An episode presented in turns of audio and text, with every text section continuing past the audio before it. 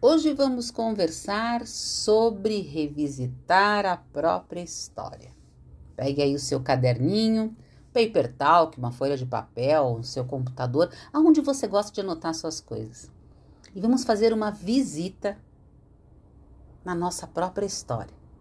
Lembrando que esse podcast fala sobre longevidade e eu vou compartilhar com vocês aí por um período sobre como eu venho pensando a minha longevidade. Muito se fala sobre ela, muito se fala sobre o preparar o seu corpo, a sua saúde, que é extremamente importante, mas a gente esquece de falar de preparar as nossas emoções. E esse exercício, essa atividade, seja lá o nome que você queira dar, é sobre isso. Quando a gente revisita a nossa própria história, a gente se reconhece. A gente começa a olhar para coisas que a gente tinha esquecido das conquistas, as dificuldades, aos tropeços, às vitórias, aos encontros e desencontros. Ah, como a vida é linda, como ela é cheia de altos e baixos, repleta de aprendizagem. Então faça esse exercício. Esse é um exercício que eu estimulo as minhas mentoradas sempre a fazerem, porque quando a gente olha para a nossa própria história, a gente também Apesar de muitas vezes a gente ter lembranças não muito confortáveis, mas também a gente se cura delas.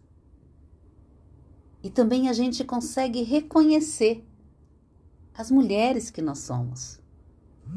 Quando muitas vezes a gente se coloca é, em situações de menos-valia, ah, eu não consigo, eu não posso.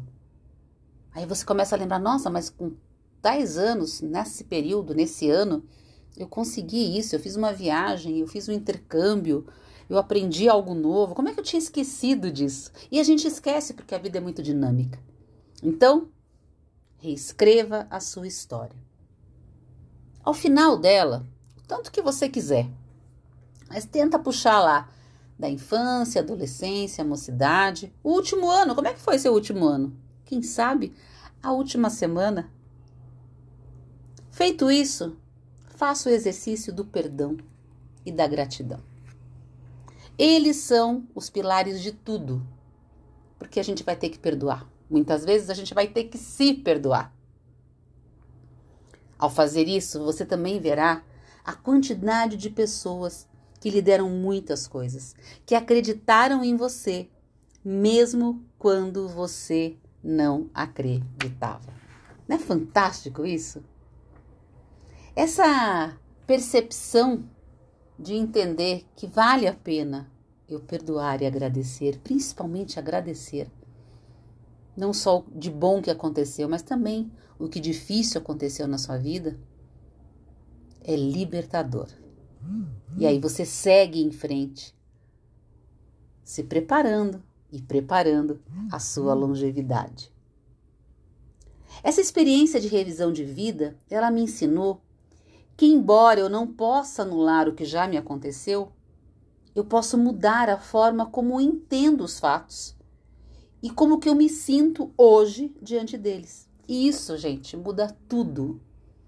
Ela nos ajuda a exorcizar os nossos demônios, nos liberta do passado e dá ânimo para que a gente possa seguir em frente por caminhos novos pelo resto de nossas vidas.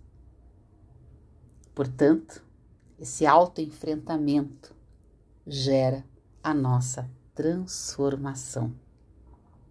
Boa viagem na sua própria história.